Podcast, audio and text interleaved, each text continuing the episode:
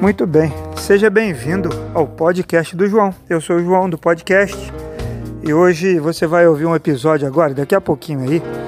Eu gravei com Adalberto Rangel. Foi muito bom gravar com ele, porque ele é uma pessoa maravilhosa, tem uma experiência muito boa junto aos refugiados aqui no Brasil. Ele vai compartilhar conosco. Agora você vai ouvir a apresentação dele aí que eu eu, eu separei aí para você e depois você vai ouvir o nosso bate-papo. Foi uma hora de conversa eu acho que vai edificar você e você vai poder orar pelos refugiados. Dia 20 de junho é Dia Mundial dos Refugiados. E no domingo eu quero convocar você que está me ouvindo, com a sua família, com a sua igreja e quem mais você quiser convidar para tirar um momento para orar por esse grupo minoritário no Brasil, que sempre sofreu, mas agora durante a pandemia tem sofrido muito, muito também pela sua condição de refugiado aqui no Brasil. Então, Fique comigo, ouça esse episódio e abra o seu coração para Deus falar com você. Deus te abençoe. Fique na paz.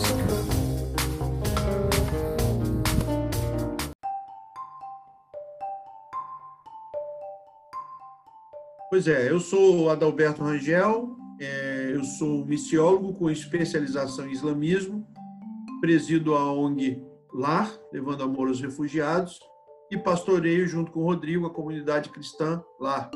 Junto da, da organização lá tem o Lar Café, é, que é uma coisa realmente está bem ligada à ONG lá, porque 100% do movimento é para a ONG. Então, basicamente é isso.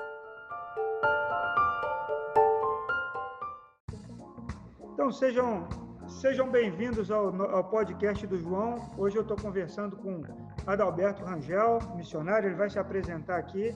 E é especial esse podcast porque vamos falar sobre o Dia Mundial do Refugiado, dia 20 de junho.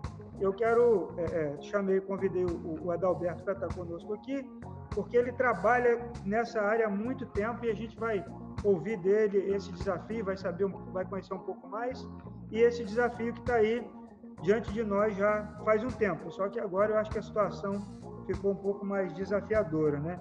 Então seja bem-vindo aí, Adalberto Rangel, se apresente à nossa audiência aí, fale de você aí, como é que como é que tá você? Tá tudo bem?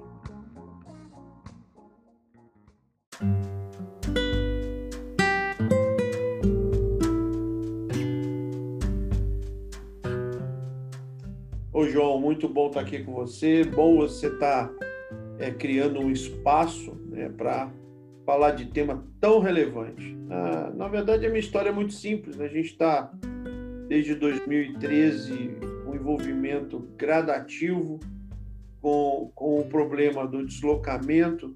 A diáspora, a gente tem chamado agora mais de diáspora, né? uma palavra que surgiu para descrever o espalhamento do povo judeu pelo mundo, mas hoje é um, é um, é um sinônimo do espalhamento de povos forçado. Né? Então, é, é uma temática que a gente está envolvido desde 2013 e como organização desde 2014. Então, a gente tem uma organização pequena, uma coisa simples, e começou com a ideia de trazer, ser uma voz, é, mostrar que a Igreja de Cristo ela não se atentou que não dá para não se envolver com o movimento de povos, porque Deus sempre usou o movimento de povos na, na, na, na, na sua missão redentora, na missão de Deus, sempre usou. O próprio movimento missionário envolve o movimento de povos, né? Você está sempre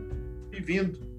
É, Moisés foi, foi é, refugiado, é, Abraão, Deus fala para Abraão, sai da sua terra, Jesus mesmo, ele, ele foi um refugiado é, que veio da glória para cá, num período que estava aqui também, se movimentou, foi um ministério móvel. Então, é, mas parece que toda a crise mais recente de migração, de refúgio, a igreja não entende como sendo é, necessário se envolver. Então, a ideia é isso, é chamar a atenção, é, então a gente tem trabalhado desde 2014 é, com ajuda a projetos, é, principalmente no Oriente Médio Sim. e na Turquia.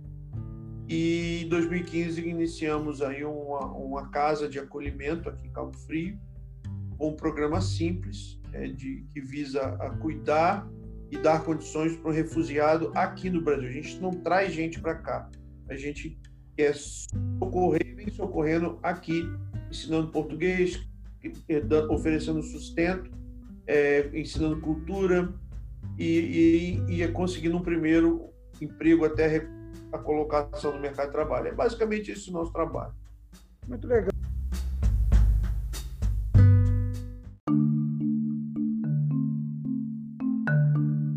Alberto. E como é que, para a gente entender um pouco mais, vamos fazer uma volta ao passado aí. E eu, eu já conheço um pouco, né? Sei que é, não é só você, né, e a sua esposa, mas toda a sua família é, é, envolvida aí com esse com esse chamado. Mas como se deu o seu chamado para trabalhar com refugiados? Como é que aconteceu isso aí? De repente tem alguém ouvindo e, e pode se identificar com isso aí. Eu acho que é, um, é um, é uma boa oportunidade, né? Ouvir você. É. É, é, foi uma coisa assim muito, muito interessante. Eu acredito muito nas coisas geradas a partir de oração. E dado para fazer em 2013 uma intercessão pelo povo, pela guerra da Síria. A guerra da Síria começou em 2012 e ela estava no auge ali em 2013. Foi o momento que o governo sírio usou o gás sarin, gás mostarda, e teve uma coisa, foi uma coisa horrível de morte. E eu estava no evento, ia participar de um evento, e eu fui convidado. Eu não era palestrante do evento, eu estava ali participando mas é, me convidaram com antecedência para fazer um momento de intercessão durante o evento pelo povo sírio, dado aquela situação. Muito bem.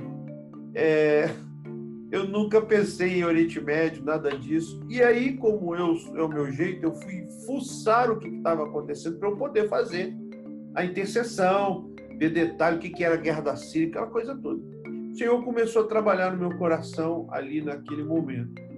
É, meses depois, quando a gente estava finalizando, fazendo o treinamento para se tornar coordenador é, de turmas do Perspectivas, eu estava com a minha esposa fazendo treinamento no Rio, é, e a gente ficou hospedado no hotel, que é dois dias de treinamento, e à noite, na hora de dormir, passou uma reportagem, um jornal, acho que foi da Globo, dizendo que a ONU estava considerando aquela geração de crianças sírias perdida.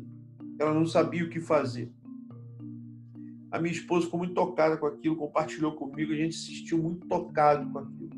Minha filha estava servindo durante esse ano em Moçambique, é, como staff é, da Escola de Missões lá em Pemba, do IRIS Global. E aí o Iris foi participar de uma conferência chamada Missão Possível em Amsterdã, que é uma conferência que acontece é, de dois em dois anos com líderes de missões em país de perseguição. E o Iris ia fazer parte, convidou minha filha para ajudar no staff lá, parte da equipe, né? Ia do Iris lá. E a minha filha falou que ouviu, é, se não me engano, foi o irmão André, Portas Abertas, e ele fez, pregou sobre a questão de, é, do Oriente Médio e tudo. E ela, quando viu, ela, apesar dela ser staff, não estar tá ali assistindo, ela se viu ajoelhada. E foi exatamente na mesma semana que a gente aqui estava sendo mobilizado por Jesus para o povo sírio e ela estava lá em Amsterdã sendo mobilizada também. Quando ela voltou, é uma coisa doido isso. Quando ela voltou, a gente começou a se falar pela internet quando ela voltou, ela voltou com uma equipe, ela era, era líder de. O, Iris tem um, três meses de, de curso, né, de missão, e depois tem o um prático. E ela veio líder numa turma para o Brasil e veio o líder com ela, ela e o outro líder, que é o líder do Iris da, do Oriente Médio. E ele se hospedou na minha casa, ficaram pelo Brasil um tempo, se hospedou na minha casa, e na conversa eu falei do que Deus estava gerando no meu coração, a Carol, que tinha gerado no coração da Carol e da Lu. E ele falou: pô, já que vocês estão tocados, por que vocês nos visitam, não me visitam lá na base da fronteira com a Síria? A gente tem um trabalho que começou agora, seis meses, é embrionário. Aí eu falei: olha, que eu vou. Né? Era, isso já era o final de 2013. Ele passou o Natal e o Ano Novo aqui na minha casa. E eu falei, vamos marcar para quando? Ah, ó, abriu um bom, bom momento. Eu falei, ó, cara, eu vou. E aí a gente sonhou com aquilo, Deus criou as condições, a gente colocou os pés lá é, em abril de 2014. Quando a gente se deparou com toda a situação, minha filha foi junto, foi uma confirmação disso. A gente voltou certo de se envolver com isso. E aí a minha filha ficou tão tocada que ela retornou e passou o restante de 2014 servindo nesta base, que é uma cidade da Jordânia chamada Mafraq, que é a fronteira, o norte da Jordânia, fronteira sul com a Síria, uma cidade onde tem o maior campo de refugiados do mundo, chama Al-Zatari, é, da ONU, e onde tem lá 150 mil refugiados. Ali onde tudo começou, e a gente se envolveu em definitivo, criou a organização para falar disso. A gente queria falar e ajudar lá. Sim. Acabou evoluindo para tudo que eu fiz. Foi assim que tudo começou. É, aí nasceu a, a missão LAR, né? levando amor aos refugiados né? Você já falou um, um, pouco aí. Nasceu aí nesse, nesse momento, né? Que você esteve lá, foi a maneira que você conseguiu também de, de ajudar aqui. É, conta um pouco para nós sobre essa história aí da Missão Lar e o Lar Cafés, né? Que não tem como, eu não consigo desvincular o Lar Cafés é. da, da missão e agora também da, da, da comunidade, né? É, a gente pensa... Pois é, é uma... Só...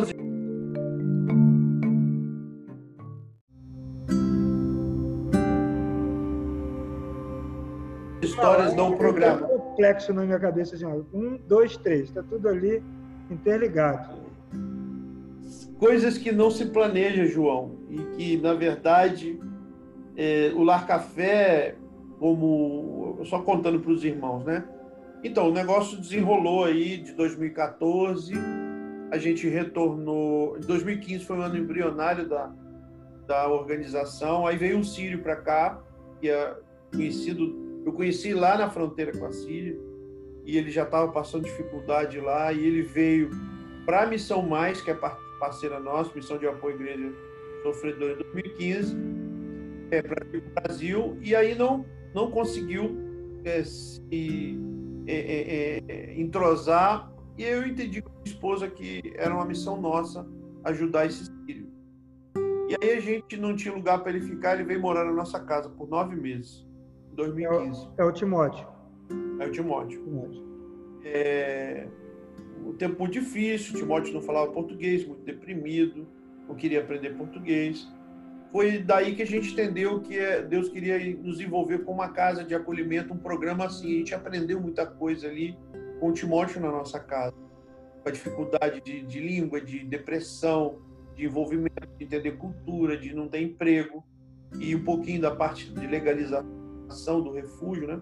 A gente abriu, alugou no fim de 2015, depois de nove meses, um local que a gente chamou de base. O Timóteo foi o primeiro morador de lá e depois se encaminhou. Em 2016 nós voltamos no, na virada de 2015 para 2016, voltamos, voltamos, a, fomos à Turquia, é, tivemos um, uma viagem extensa, tivemos na Grécia, é, no local onde chegavam os navios, e quando a gente voltou, havia grande necessidade de recursos. A gente viu que a parada para ajudar a manter uma casa e tal precisava de recursos. A, a, parte começou a crise, né? Foi depois da, da, das Olimpíadas é que entrou, né? Essa começou a piorar as coisas e aí faltava recurso.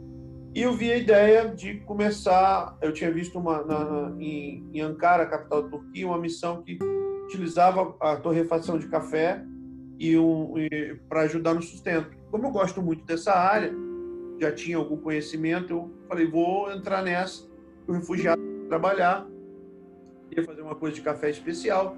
Fiz cursos e tal, comecei o negócio, mas vi que não tinha capital para entrar na, na, torra do café. E aí comecei a revender café do, na, naquele né, network que eu fiz no meio, mas acabou não muito de financeiro nem envolvendo refugiado. E aí eu e minha esposa falou: e aí, nós vamos desistir por falta de recursos? O que nós vamos fazer? Ou vamos ter que entregar a casa e parar porque não tem recursos. Ou a gente vai arrumar algo que gere recursos. E aí veio a ideia de o Lar Café, que era a início só café, se transformar numa cafeteria, onde a gente podia levantar mais recursos, colocar o refugiado para trabalhar, ajudaria ali no sustento do refugiado, no, na integração da cultura. Assim nasceu o Lar Café. Muito legal. É, eu estava, desde 2015, pastoreando um grupo nas casas. É, pessoas que. É, é, o que acontece? A, a, gente, quando tem muito envolvimento missionário, é, e a gente vem de denominação tradicional, eu nasci em igreja presbiteriana e depois para batista, é, as, as, as, denominações tradicionais são mais engessadas no, no, nessa flexibilidade missionária. Embora nessa época toda estudei missiologia, é, estudei islamismo e fazendo curso por causa do envolvimento com o Oriente Médio. Sim. Mas as organizações, as igrejas é, mais tradicionais, elas são muito engessadas nesse caminho. Eu acabei atrapalhando, porque me prendia muito. Eu sempre fui um cara envolvido, fui presbítero na presbiteriana, líder de ABD. E aí eu, eu queria me dedicar a essa coisa e a igreja queria muita coisa de mim. Então eram uns conflitos assim, não é problema, é a questão mais de, de o que o Senhor me chamou para fazer. Uhum. E aí eu né, é, tinha um grupo que fazia estudo bíblico na minha casa. É, eu, quando eu saí da, da igreja que eu estava, eles quiseram continuar. O pastor da igreja falou: não, pode continuar. E aquele grupo aumentou. E aí eu acabei começando a congregar é, nas casas. Eu não me encaixava naquela situação. Quando a gente abriu a cafeteria, veio a ideia de transformar a cafeteria num modelo missional, onde é um, uma igreja disfarçada no café, porque é, no, é, é, ainda é nosso projeto ampliar e abrir lá fora. E aí eu fui congregar dentro do café. Os cultos passaram a ser dentro do café. À noite, domingo, estudos e tal. E aí a cafeteria passou a ser totalmente missional, pregando para cliente. Abriu lá no início de 2017. E aí conversão. No primeiro ano teve casal que se converteu, é, a gente batizou e foi crescendo. Entendeu? Aí eu tinha um amigo meu, Rodrigo, que é teu amigo também, você conhece. É, é, ele caminhava nas casas, a gente era amigo, começou a se reunir é, um final de semana por mês, domingo por mês, e veio a ideia de o grupo meu estava crescendo, veio mais batismo, e aí não vai caber no café. E vamos, e o Rodrigo começou a sentir no coração da gente caminhar junto. Começamos a orar nisso, eu não queria. João, não queria. Não era, não era eu achava que aquilo era me prender. começar uma igreja. Não, não, não não via sentido nenhum em mais uma igreja. É assim, conflitos muito grandes na minha vida, esse momento. Mas Jesus queria. E aí ele foi me dobrando. É, eu me lembro do. Aí eu juntei com o Rodrigo os grupos. Inicialmente eram mais ou menos 40 pessoas. E a gente. Eu não sabia, eu falei, ah, não vamos alugar, não temos dinheiro para pagar. E aí, né? Todos 100% que a gente arrecadava de oferta, de, de dízimo, ia para a missão. Então, quatro projetos que a gente ajudava. É, o Lar Café bancava toda a estrutura da ONG lá. Eu não sabia como ia ser. Mas a gente fez, Jesus queria. E quando a gente começou em janeiro, em janeiro não, em março de 2019, fez um ano agora em março desse ano, é, o primeiro, a minha palavra né, de abertura, todo mundo animado e eu desanimado. Não que eu estava infeliz, é, mas é que era contra tudo que eu planejei na minha vida. Em vez de eu estar me libertando para ir, eu estava me prendendo. E eu falei, eu me sinto como Paulo que quis ir para a Ásia, o Espírito Santo impediu e deu a visão do varão na Macedônia. Infelizmente, o sentimento que eu tenho nesse dia é esse. O varão cabofriense, o varão cabofriense apareceu é. para você aí, né? Bom, é, a gente então começou uma igreja chamada Comunidade Cristã Lá, por causa da identificação com o café da ONG. É uma igreja totalmente missional. Né? Hoje nós somos 160 pessoas, o grupo são 160 pessoas, e tem um estilo, a igreja foi formada no galpão, muito, parece muito Lar Café, porque veio tudo né, do contexto, porque a gente entendeu que Jesus queria que a gente ocupasse um local para a pregação do Evangelho é, que não fosse um local como as igrejas já plantadas em Cabo Frio.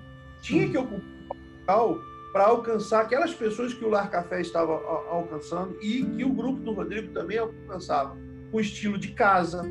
Por isso a gente criou um local onde o púlpito não tem púlpito é no meio, onde se vê as pessoas de frente, que é uma coisa íntima, que não se parece né, é, com uma igreja. E aí o Senhor tem trazido pessoas. Nós tivemos dois batismos já nesse ano. O primeiro batismo foram dez pessoas, o segundo foram oito pessoas. Algumas famílias afastadas, gente afastada, tudo está se chegando. E é isso. A ONG lá, Bar Café e a comunidade cristã lá, hoje, é, não, não, não diria que está tudo interligado, porque é, eu quis bem deixar separado o Lar Café e a ONG Lar da igreja hum. para não criar ali é, uma situação por eu hoje estar pastoreando a igreja e todo mundo ser obrigado a servir com esses projetos, né? Para poder respeitar o lado individual de cada um Entendi. e não criar aquilo lá. Ah, agora eu vou ter que me envolver com refugiados, agora eu vou ter que me envolver com missão transcultural. Não, igreja, igreja, e tem pessoas que vão se envolver com o chamado que Deus deu. Né? Então a gente tem isso separado, é, é, é, bem, bem distinto, né? vamos dizer assim. Então, realmente é isso. Né? Muito. Legal,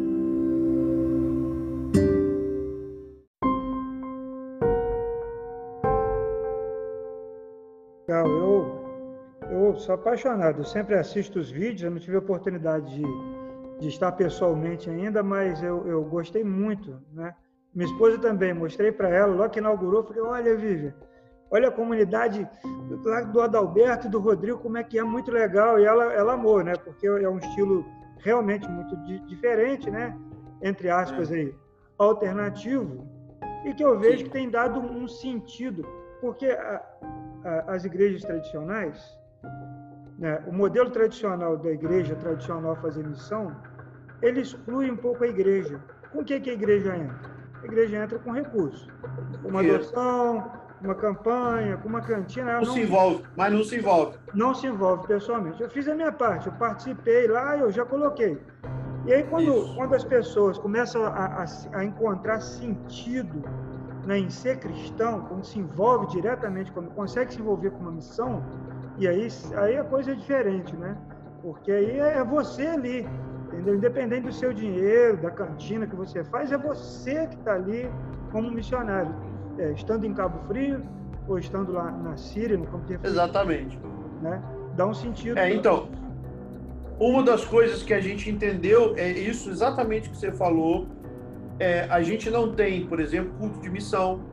A gente não tem, a gente quer que a igreja entenda que a missão é de Deus, ela tem que se envolver com isso respeitando os chamados individuais. Mas a missão é o sentido da igreja existir. Então não pode haver essa terceirização da participação. Você tem que se envolver, você tem que estar próximo do missionário, da pessoa do missionário, sentir as dores que ele sente, as alegrias, se alegrar quando ele está de férias, quando ele tem filho, né? Quando, entendeu? Então a gente todo tem um momento missionário todo culto a gente vai falar de missão. A gente quer que a igreja saiba o que é um povo não alcançado, o que está acontecendo hoje no mundo de avanço é, do evangelho, quais as lutas, as questões eh, financeiras envolvidas na missão, as dificuldades transculturais para alcançar um povo diferente e as questões domésticas, como está o evangelho aqui, comunidade, é, ação social. Então, é basicamente isso. Para ocupar ah, um local é, que não, não atrapalha o movimento denominacional tradicional, porque ele precisa existir, porque tem pessoas que serão é. alcançadas através desse modelo. É, é uma coisa é. né? É, o Senhor ele, ele, ele, ele, ele se contextualizava. Então você precisa ter modelos diferentes para pregar o evangelho e alcançar as diversas tribos que a gente tem. É, é.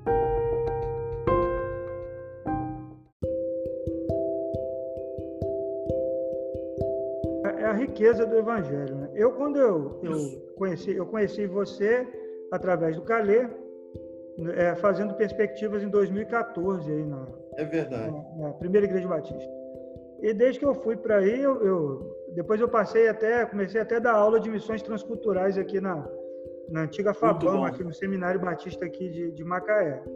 E eu falei assim, eu não posso fazer uma coisa generalizada demais, pulverizada. O, o semestre é curto. Então eu comecei a estudar, né, dentro do que eu aprendi aí, sobre os, os grupos minoritários, né? São oito, né? São oito no Brasil. São oito. E aí o, o, os refugiados estão dentro desse grupo, né? É, mas a, igreja, né, de um modo geral, tem muita oportunidade de alcançar pessoas. Tem os surdos, tem os miseráveis, né? os ciganos e muitas outras oportunidades de, de evangelizar e trabalhar com essas pessoas. É, como tem sido para você trabalhar com os refugiados aqui no Brasil como, como um evangelista? Assim? É, não sei se eu estou. É como, como missionário no Brasil, trabalhar com refugiados, falar para eles sobre Jesus, compartilhar o evangelho com eles. Como tem sido trabalhar com esse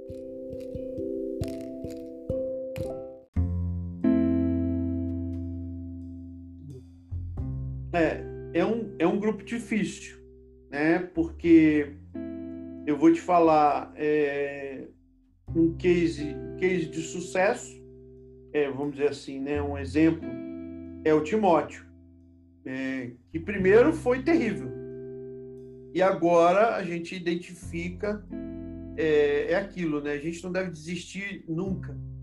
E eu confesso, o Timóteo me deu muito trabalho, me deu muito desgosto, muito Refugiado é um povo difícil, porque é, ele. É, por que, que, é difícil? Porque ele não é um imigrante. Ele não está aqui porque ele quer. Existe uma série de conflitos é, na vida do refugiado que atrapalham. Então ele às vezes acaba te vendo como alguém que tem que dar para ele alguma ajuda. E ele só quer de você ajuda, é, apesar de estar fragilizado e, e, e ser um campo, vamos dizer, fértil para pregar o evangelho. Mas as barreiras culturais são muito grandes. Então, a gente teve muita dificuldade com o camaronês. O camaronês é, que passou por nós foi aquele que a gente fala, caramba, que pena. Ele vinha num, num catolicismo nominal e ele não aceitou. É, quando ele chegou, ele vinha nos cultos, nas reuniões bíblicas, nas ah, nas comunhões, aniversários, mas depois ele foi se afastando e não houve jeito, mesmo a gente caminhando. É, o que, que acontece? A gente caminha muito perto, entende, João? Sim. Não dá para o cara embromar muito, porque o, o, o, estilo nosso de comunidade é olho no olho, reuniões próximas. Então, é, é, o camarada, quando chega num determinado tempo, ele não quer, ele espirra logo. O camaronês foi assim. Então, evangelizar esse grupo minoritário, ele precisa partir do princípio é, de constância e persistência. Você não pode querer resultado rápido. Essa coisa da igreja, né? Ah, comecei a pregar, teve tantas conversões. Não vai funcionar assim. Complicado, né? Complicado. Complicado. A semeadura, a semeadura, ela às vezes vai demorar muito tempo, né? Vai demorar. Você precisa estar ali disposto a fazer realmente por Jesus e não sem esperar até um obrigado do refugiado, sem esperar. Né? É, esse eu diria que é, é, eu podia dizer o retrato do que é trabalhar com esse grupo minoritário no Brasil. Mas, ao mesmo tempo, olhar para a vida do Timóteo hoje, ver as marcas né, de transformação, de coração novo, é, ele, ele ele é tão arrependido de algumas, alguns comportamentos dele, porque ele, ele tem excesso de agradecimento a mim, quando ele está em grupo, porque ele se arrepende. Ele morou na minha casa. Então ele sabe como foi difícil. Então isso nos alegra. Você vê um coração contrito, arrependido. Uh, é, é um momento que ele tem me ouvido, tem seguido os conselhos. Então é, é, é, é uma oportunidade grande para a igreja trabalhar com esse grupo, porque é fazer missão transcultural sem estar distante. Né? Você entender a cultura, é, precisa do envolvimento, não é uma coisa de dar folheto, gastar pouco tempo. Você tem que evitar com que mulheres é, é se envolvam muito na ajuda no evangelismo com homens árabes, porque eles não estão acostumados a lidar com mulheres, eles se apaixonam com muita facilidade, porque na cultura árabe, homem fala com homem, mulher com mulher. Então, quando uma mulher começa a dar muita conversa, ele entende que é um interesse diferente. Aqui não, as mulheres, homens e mulheres conversam. Então, coisas todas, você precisa aprender para lidar com esse grupo. Mas é, é, além do desafio grande, é, é, é, eu penso que vale a pena pela oportunidade de ter a riqueza das culturas, é, de você o churrasco que a gente fez na base, é, tinha o camaronês lá dançando e tinha o egípcio e uhum. conhecer ouvir as músicas coptas, a gente acolheu o egípcio copta, né? E ele cantava louvores coptas lindos. Né? Era lindo ver ele cantando em árabe aqueles louvores coptas. Então, eu acho que é muito rico essa oportunidade, entendeu? Verdade. E a sua caminhada com o Timóteo começou em 2016? 2015. 2015. Ele chegou Cinco em 2015. Não, na verdade, ele ficou é, de fevereiro de 2015, acho que até perto do, do final, ele ficou uns seis meses, até agosto mais ou menos, em Minas, no período de, de lá que a mais cuidou dele, fez a papelada e encaminhou para uma igreja e que não funcionou, né? E aí foi aí que a gente trouxe ele para Cabo Frio, entendeu? Então no final de 2015 ele passou um tempo na base, depois ele né, o emprego a gente arrumou, ele caminhou sozinho, estava vivendo sozinho, independente, mas dando cabeçada, foi, não foi discipulado, não aceitou ser discipulado. E a gente sempre, quando ele tinha problema, eu ajudava. Teve problema de saúde, a gente ajudou em Arraial do Cabo, ele já não morava com a gente, a gente já não tinha vínculo né, de ajuda financeira, nada. Mas quando ele estava no aperto, a gente era a única família dele. Hum. Então, ele socorreu. E então veio esse período onde tudo deu errado, é, e ele reconheceu que estava perdido, e a gente resolveu acolher ele de novo para uma nova etapa. Aí sim, discipulado, estudo bíblico, frequentando a igreja, aceitando o pastoreio, o conselho, uma outra pessoa. Tanto que retomou o emprego em Arraial do Cabo, continuou com a gente, está né, tá envolvido com a igreja, é, aqui participa, é, até nos, nas, no, no, nos estudos bíblicos online pelo Zoom e participa, é uma outra pessoa, entendeu? Glória a Deus por isso. Né? Então, essa Amém. dificuldade, essa a cultura, né? Esse é um, é um grande desafio, né? Realmente é. É, um, é um detalhe, né? Ninguém pensa nisso. Ah, a mulher aqui pode falar. Para eles, realmente, é, é, uma dificuldade isso, porque eles têm lá, é, não tem a cultura é, de falar com mulher, né? E... Eles não são, eles não são desrespeitosos, não é isso. Mas ele acha que há um interesse é, de homem e mulher, então ele já quer casar, ele já se apaixona, entendeu? Então é algo que precisa ter cuidado. É, são detalhes das culturas que você tem que descobrir, né? É, uma vez lá em Minas, eu, eu recebia grupos lá na, na igreja que a gente estava plantando lá, grupos de diáconos e a gente teve que fazer um, um caderninho de recomendações lá para poder visitar as pessoas lá na cidade. Por exemplo, eu, elogiar café adoçado com rapadura. Eu gosto, eu uso em casa rapadura para adoçar. Mas lá eles usam porque eles estavam sem dinheiro para comprar açúcar e a rapadura é mais barata. Então, é suava como falso. E o pessoal quer agradar, quer, nossa, que café maravilhoso. Né? Eles estão pensando assim, nossa, essa pessoa é muito falsa. Quem gosta de rapadura, isso aqui é uma coisa de pobre, café bom é com açúcar. Então, eu, aí o, o, grupo chegava, eu levava para a igreja, falava, olha, não vá de óculos escuros, porque eles acham que é arrogante. Isso de, o povo de Minas Gerais, dentro de Minas Gerais. Não elogie Você café vê. com rapadura. É, toma aí, obrigado, mas não elogie excessivamente, que soa como falso. São uma cultura dentro da mesma cultura, né? Agora imagina é alguém que veio da Síria, do Egito, de Camarões, né? Realmente é, é uma, são barreiras que precisam ser descobertas e transpostas, né? E é. agora, Beto, a gente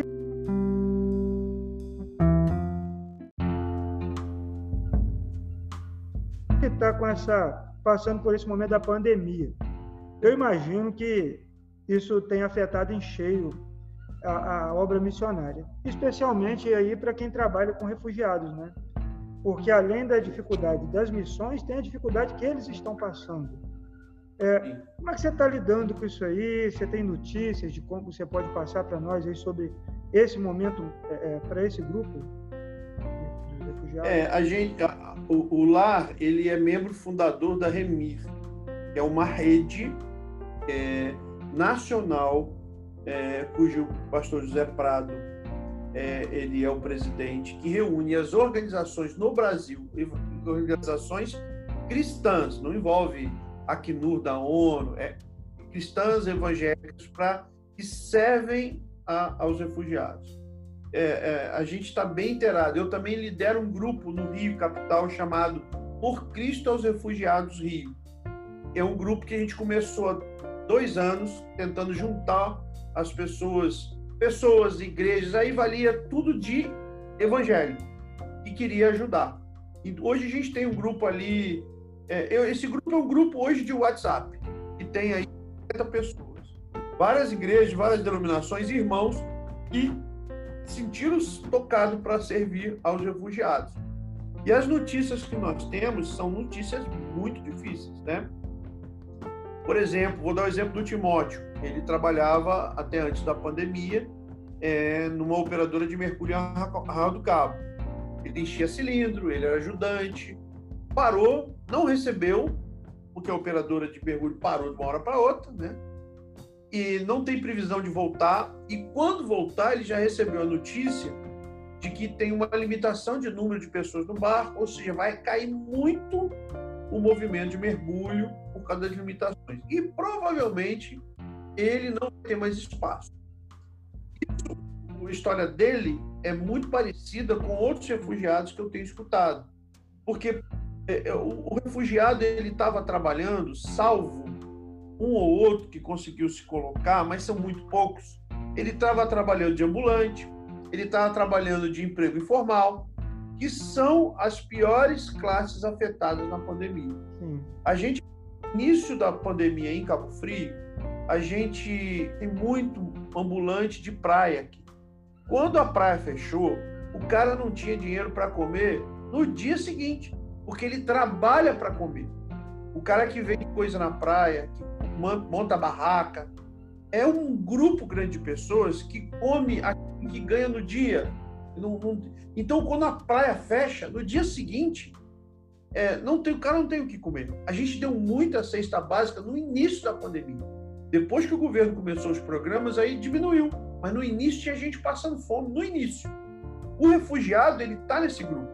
Ele está sem emprego, é, é, graças a Deus, pessoas como o Timóteo, que são legalizadas, tiveram acesso à ajuda de 600 reais. Então, o Timóteo está recebendo. Por quê?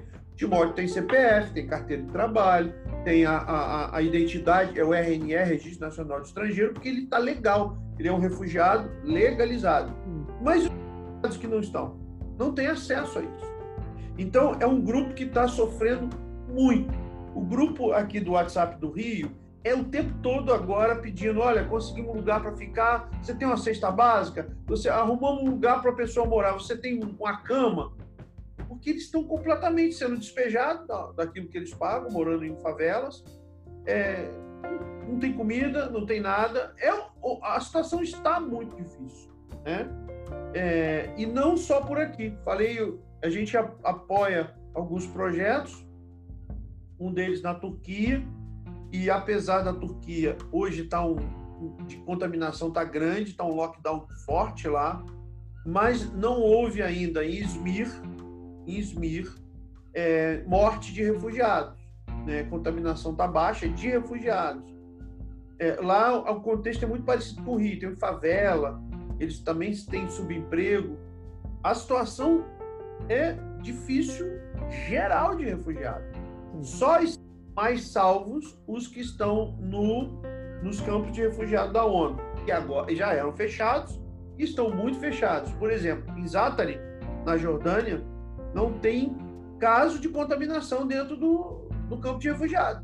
tem 100 dentro, dentro do campo. Esse é um dos maiores campos, né? É, é um dos maiores campos. tem 100 mil refugiados dentro do campo, só que é fechado.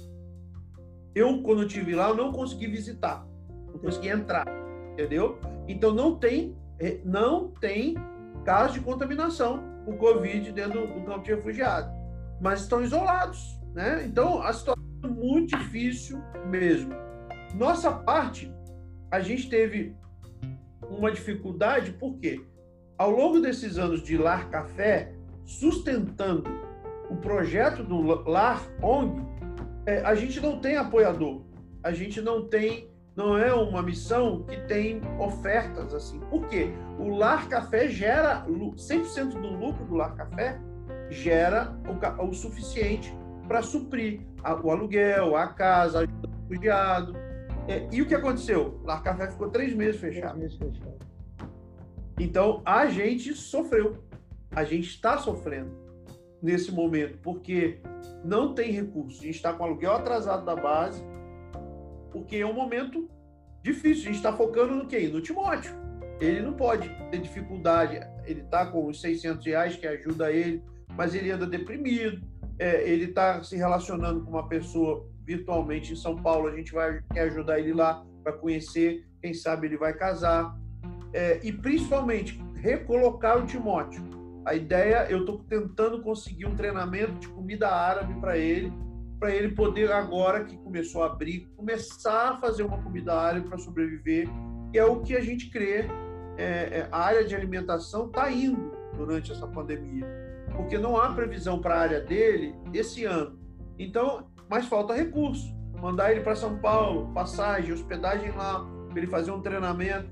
Eu estou Estou tentando uma colocação para ele ser treinado no Open Taste, que é um, é um, já ouviu falar desse projeto? É um restaurante multicultural formado por refugiados em São Paulo e liderado por uma síria. Ganhou prêmio, é, é sensacional. E eles estão dispostos a treinar o Timóteo. Mas eu tenho que mandar, é, tem que pagar passagem, ele tem que comer lá, ele tem que se hospedar. Da onde sai o recurso? Então, todo mundo que trabalha com refugiado está passando um momento difícil, inclusive quem apoia. Então, é um tempo difícil mesmo. Tempo difícil, né? E essa área do turismo aí foi atingida em cheio, né? Essa área muito, do turismo. Muito. E vai voltar por último. É a última coisa que vai voltar. É a última coisa que vai voltar, é verdade, é verdade. A é, alimentação, construção civil, foi o que mais, ou menos se manteve, né?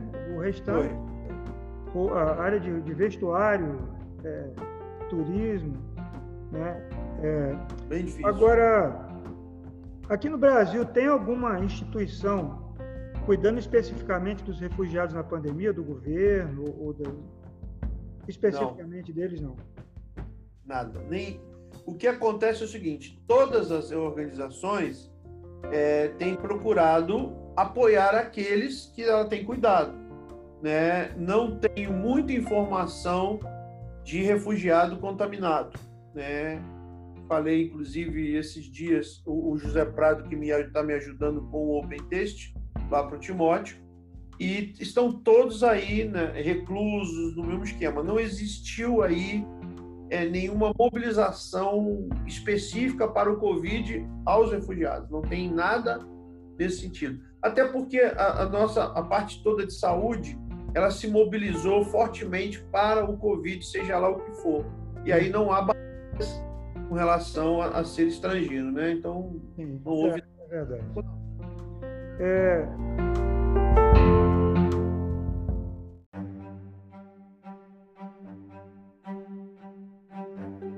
E aí, dia 20 do 6 é o Dia Mundial do Refugiado, né?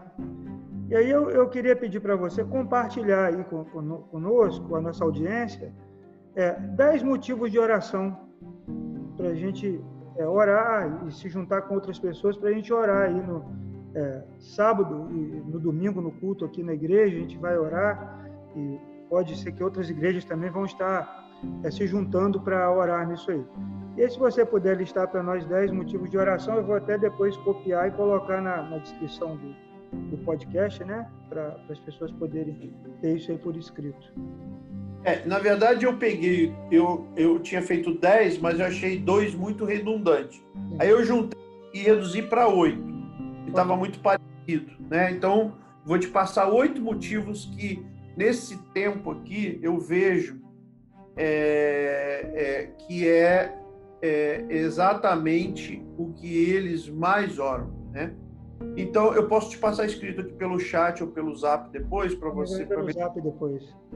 Tá. Então o primeiro, primeiro a gente não faz obra social, a gente prega o evangelho. Então o primeiro motivo é conversão. Que os refugiados nesse tempo onde eles precisam de ajuda, eles estão sensíveis, estão precisando de ser amparados, que eles encontrem Jesus. Esse é o, eu começo por isso. E há muita oportunidade de pregar para eles. É um momento propício. Então, conversão, primeiro motivo de oração. E todo esse deslocamento do seu local, viver em outro país, abra a porta para eles conhecerem Jesus. É a primeira, primeira coisa. Segundo, o que eu mais vi o maior do refugiado. Saúde mental. E aí eu vou estender, por isso que eu não quis separar, vou estender aqui. Saúde. Ah, o, o, o refugiado, ele chega, ele fica muito animado. Esperança. Por quê? Estava com a vida ameaçada lá. Agora ele tem uma esperança. Só que em dois meses ele descobre que as coisas serão muito difíceis. Então ele entra numa curva depressiva motivo importante de orar pela saúde mental e aí estendendo saúde física também. Alguns adoecem porque ficam deprimidos, ficam fechados. Há uma é muito comum três meses depois ou depois de um período que as coisas não vão bem, eles entram em depressão. Então, orar pela saúde física e mental dos refugiados seria o segundo motivo. O terceiro motivo é que o refugiado ele não quer ser receber mesada, receber dinheiro ele quer ter condições dignas de trabalho. Então, terceiro motivo, orar para que ele tenha condições dignas de trabalho. É, é muito importante isso. É, a, a quarta coisa, que eles consigam encontrar paz e reunir a sua família. O refugiado ele sente falta dos parentes, ele se sente sozinho. É, já tive aqui um sírio que estava com a sua esposa e sete filhos em Damasco. Só ele queria condições para trazer a, família e não houve. Né? Então, a família é algo que é, deixa ele muito sensível. Então, orar pelas famílias para que eles consigam se reunir e meio encontrar paz, né? Havendo conversão, Cristo é, é, a, acolhe o coração deles, mas que eles precisam, que eles, o motivo de oração é isso que eles se reúnam com as famílias, que eles encontrem paz na situação familiar, que é algo que machuca muito eles. O quinto motivo de oração é regularização da documentação. Muitos refugiados têm dificuldade, principalmente depois do que o governo é, é, que o governo do e quem que sucedeu a Dilma mesmo? Deu um branco aqui. Temer Michel Temer. Michel Temer ele não renovou é, as facilidades que haviam no governo da Lula e do Dilma, de Dilma, e a partir daí Temer e Bolsonaro dificultaram as coisas para o refugiado.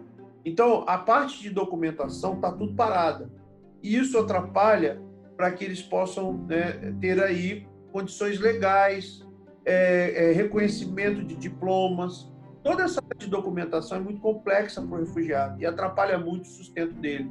Então, esse seria o quinto motivo, regularização de documentação. O sexto motivo é o motivo que eles oram: o fim dos conflitos em seus países que provocaram a saída deles. É, todos eles são poucos que falam: ah, eu quero ficar aqui no Brasil. Poucos. Refugiado quer voltar para casa e para voltar para casa ele precisa que aqueles conflitos se encerrem. Então, orar pelo fim daquilo que provocou a diáspora, o espalhamento. Né? Sétimo motivo é o acolhimento deles pelos brasileiros e principalmente pelos cristãos. Acolhimento que eu falo é não, não ter preconceito, não dizer que eles estão roubando um emprego nosso. É, é, essa é um, um problema. Existe um preconceito de muitos brasileiros, mesmo nós sendo um povo acolhedor e multicultural, mas existe ainda uma faixa grande de preconceito. E, pasme, os cristãos encabeçam a lista. Infelizmente. Os primeiros a dizer, não, eu tenho que ajudar os daqui. Né? Então, é, é o sétimo motivo é esse. É, é um, um, acolhimento pela situação deles, né? pelos brasileiros e pelos principalmente pelos cristãos. É, e por último, o oitavo motivo seria a, a intercessão para que os governos criem melhores condições ao refugiado. Não é para atrair eles. O problema do refugiado já existe, sempre irá existir. Sim. Os governos não têm como fechar o olho para isso. Então, precisa criar né, políticas, programas, para que eles não vivam nessas situações que eles estão vivendo. Tem que criar programa para isso. Então, o, motivo, o oitavo motivo de oração é o apoio é, e, e, e, a criação de condições próprias para tratar dos refugiados. Né? Diria que são esses os oito motivos, não dez, né, para a oração nesse Dia Mundial do Refugiado. A gente vai, vai divulgar isso aí, a gente vai começar a orar por isso. Realmente, é, vamos aproveitar essa data para fazer o dia. Eu estava lá olhando o, o, seu perfil, né, é do ano passado, eu acho. É o dia de oração pelos refugiados, né, a divulgação lá. É o domingo. Foi no, foi no domingo. Então a gente pode. É eu vou fazer o possível para colocar isso no ar hoje, essa madrugada aí, até amanhã, para dar tempo né, das pessoas se envolverem. Vou fazer os pedidos de oração, distribuir, porque não tem outro jeito melhor né, nesse momento que a gente pode fazer por eles. Mas tem mais coisas que a gente pode fazer. Orar é o melhor jeito. E aí eu queria que é. você é, desse para nós aí. É, algo prático que nós, como cristãos, e a igreja pode fazer hoje, né? Você, tem, você falou do link lá do, no, no, no, no, Instagram do Lá Cafés, eu não sei, você vai poder falar aí. É, como contribuir financeiramente e, e, e, entre outras coisas que a gente pode fazer é, na prática. Sim, eu diria, a primeira coisa, João, é que a gente precisa incluir nos nossos ensinos teológicos, ensinos domésticos de igreja, a, a igreja precisa entender Mateus 25. É, acolher o estrangeiro é uma ordem de Jesus. É, se Jesus anuncia todos esses problemas em Mateus 24, que esses são sinais do fim, é, em Mateus 25, ele prova se a igreja entendeu e participou desses sinais.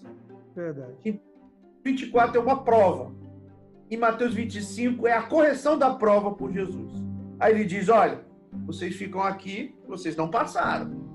Aparta-te de mim. Porque a igreja pergunta: Mas aí, quando é que te vi, vimos estrangeiro e não te acolhemos? E aí ele responde: quando vocês fizeram a um desses pequeninos, meus irmãos, a mim estavam fazendo. Então, a primeira coisa que nós que estamos falando para os cristãos, não dá para falar isso, não é cristão, que não crê nisso. Não é possível que a igreja não tenha entendimento, não tenha, é, é, vamos dizer assim, uma, uma coisa entranhada na sua teologia, que é o movimento de povos. Deus fez desde o início de tudo. Noé estava no lugar ele, quando acabou, estava no outro. A, a, Israel foi um território conquistado, não era do povo judeu que se chamava hebreu, que ficava em Hebron e depois foi para a Judéia. Observa que a igreja tem que entender, tem que ser familiarizado. Pra, a igreja precisa ser ensinada sobre isso. O estrangeiro são é a oportunidade de você servir a Jesus, não é, pela, não é, não é questão política. Ah, tudo bem, o diabo usa todos esses meios para causar diáspora, mas a igreja ela olha para isso e diz, cara, essa é minha responsabilidade, porque eu tenho que fazer isso com Jesus. Então, a primeira coisa prática é falar sobre isso e ensinar Mateus 25 para a igreja. E feito isso, eu que nós podemos fazer coisas individuais e coletivamente. coletivamente. Não vejo como sendo difícil para uma igreja, mesmo que seja pequena, procurar na sua cidade aonde estão, e sempre tem um, um, um refugiado, e olhar para ele e falar: como eu posso te ajudar de maneira prática? Sim, você está com fome, eu vou te dar comida, mas vamos arrumar um emprego para ele. Refugiado quer emprego. Isso, você, você pega na sua igreja, na minha igreja, você tem pessoas que trabalham em várias áreas. Sempre tem alguém que pode ajudar é, é, é fazendo. Nós fizemos na comunidade uma lista é, de pessoas nossa e parentes de várias áreas. É uma lista de, de, de, profissões. Então, lá, o cara tem um problema no encanamento. Tem lá no grupo do WhatsApp. Quem é o cara para consertar encanamento da comunidade cristã lá? Vai lá. É, comida, tem lá pessoas que têm restaurante. Dentista, tem dois dentistas. Entendeu? Nós fizemos isso. Se a igreja isso incluir o refugiado, vai ter sempre gente dando serviço que vai é uma ajuda prática, dignidade, trabalho. E claro, se tiver passando dificuldade, a igreja facilmente consegue se cotizar e enviar recursos, adotar. O problema da igreja é que às vezes ela dá uma oferta, é, mas não se compromete, porque uma oferta ela é, é, é simples, mas ah, mas eu não posso dar um, uma, me comprometer com algo grande. Cara, 100 reais por mês, 5 reais por 50 reais por mês por um ano, para uma qualquer igreja não é uma coisa que pesa é, e faz diferença para uma família, para uma organização que ajuda refugiado. Então, essas são as coisas práticas que nós podemos fazer de maneira imediata. Temos muito. Ah, o cara vai trocar o móvel. Pô, tem algum alguém aí refugiado que pode ajudar é, móvel? Está precisando do móvel? Roupa é a coisa mais comum. A, a igreja consegue doar roupa, mas hoje roupa não é a coisa mais complicada. Esse tipo de, de ajuda prática é algo é, que precisa ser feito imediatamente. E a gente se ajuda. Nós criamos como organização no nosso site tem lá os links para fazer ofertas de R$ reais a R$ reais. 100% disso será usado é, para ajudar o Timóteo e outros refugiados. É, a gente está vivendo um conflito grave no momento, que é a Turquia atacando os Yazidis, que é um povo que sofreu com o Estado Islâmico. É, o território deles foi o território, primeiro território a ser dominado pelo Estado Islâmico. Tiveram mais de 10 mil mortes. É, escravas. Tem atualmente ainda 3 mil yazidis que sumiram, desaparecidos, nunca se encontrou. E agora a Turquia está bombardeando esse território. Nova diáspora dos yazidis, povo sofrido. Então a gente consegue, é, a gente tem contato para enviar recursos. É, então, é, é, se o irmão, se alguém se sente no momento com dificuldade de encontrar alguém localmente, pode mandar recurso para o lar é, que a gente vai encaminhar, vai ajudar. A gente precisa de ajuda para nossa casa, para o Timóteo, mas tem outros refugiados. Então é, é mobilizar recursos e distribuir para as necessidades maiores. Coisas pequenas fazem muita diferença. Entendeu? A gente vai, vai colocar aí no, no, na descrição também o, o, site e aí a maneira como, como a pessoa pode contribuir.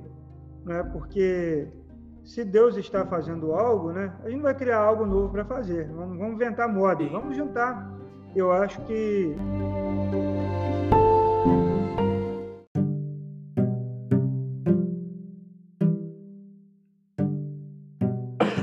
Você falou de Mateus 24 e Mateus 25, é a prova e a correção da prova. É, é, é, é o que a igreja tem que fazer. Né? Receber o estrangeiro como a gente é recebido né, por Deus, nós somos estrangeiros recebidos por Deus, Ele cuida de é. nós. E a gente vai tentar fazer, vai fazer o possível para ajudar, vamos divulgar todos esses links e a gente tá junto nessa. E... Amém.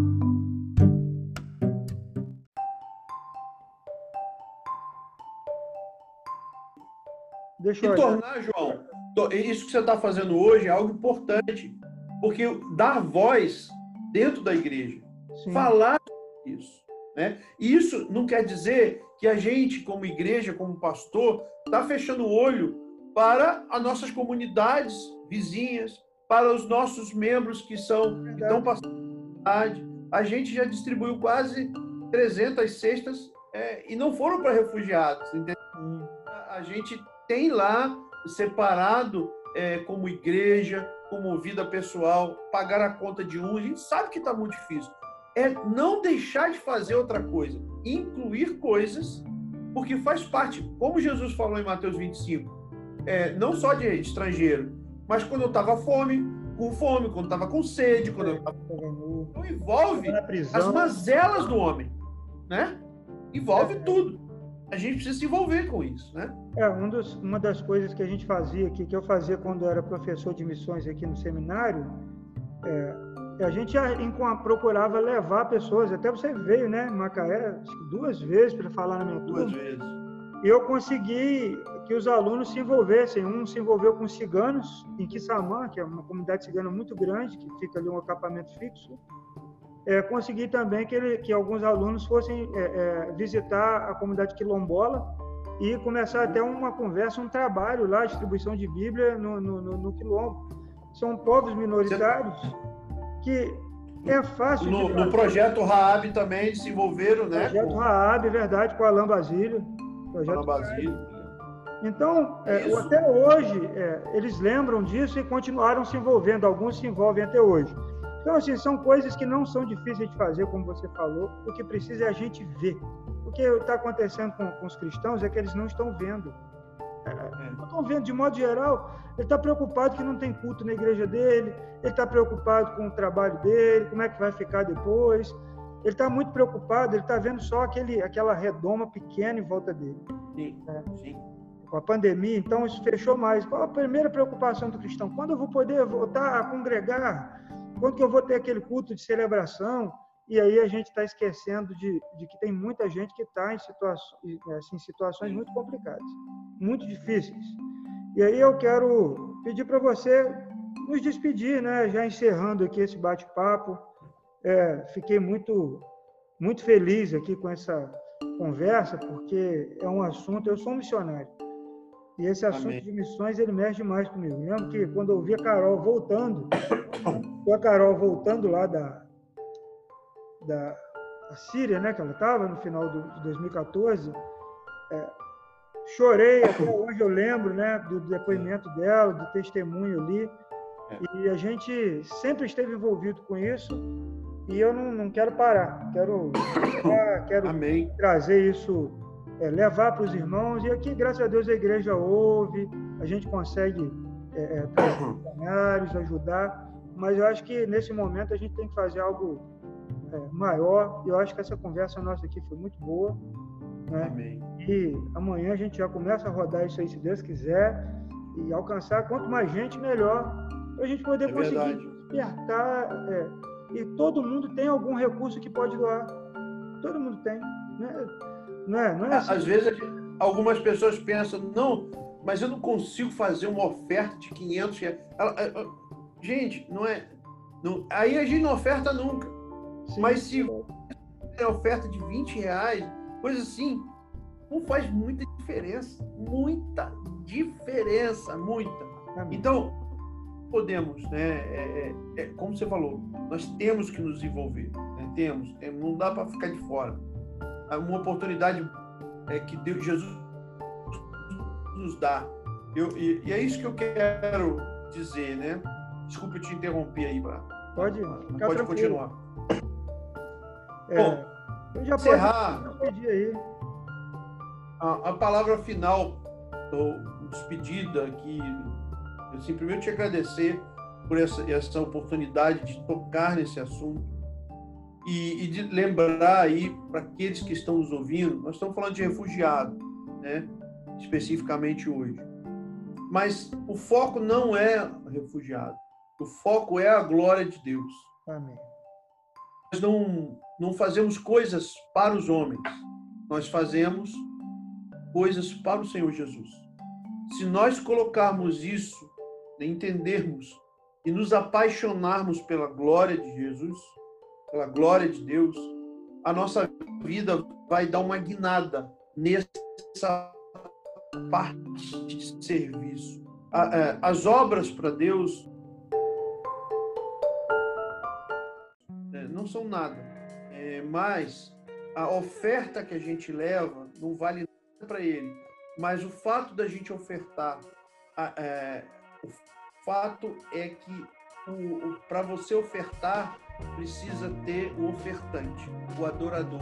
Portanto, Deus está interessado nisso, é que você obedeça. Não é o valor do que você faz, mas é quando você responde ao Senhor e você.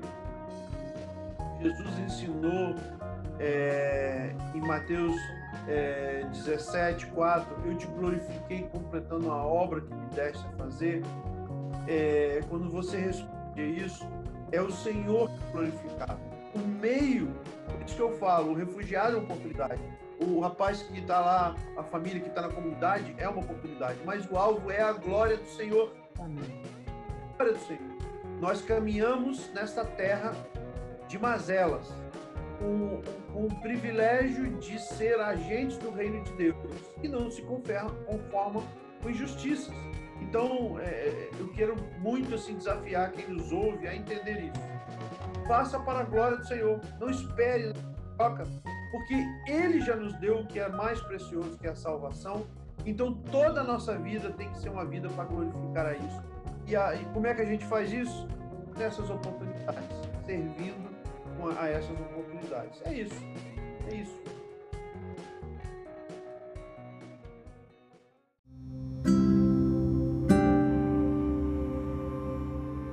bom, muito bom falar com, com Adalberto, que eu chamei várias vezes aqui de Beto, que eu, eu conheci como Beto, é difícil desconectar, viu?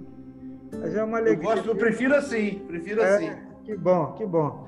E aí, quando, quando eu for a Cabo Frio, estou ansioso para ir a Cabo Frio. Eu tenho ido aí, mas eu tenho ficado dentro da obra. Eu vou, fico por lá, mas eu estou tô, tô ansioso para ir tomar um café e, e conversar pessoalmente com você e agradecer a você pela oportunidade que você não está dando só a mim, mas está dando a Igreja de Cristo de, de conhecer através da, da transmiss, das transmissões, através das lives, né? através das aulas que você dá no Perspectivas, de alcançar, e tem alcançado muita gente. A sua semeadura tem dado muitos frutos né? na sua geração e para as próximas gerações. Então, Deus abençoe a sua vida e que a graça Amém. seja sobre você e sobre a sua família. Deus, Deus te abençoe. Amém.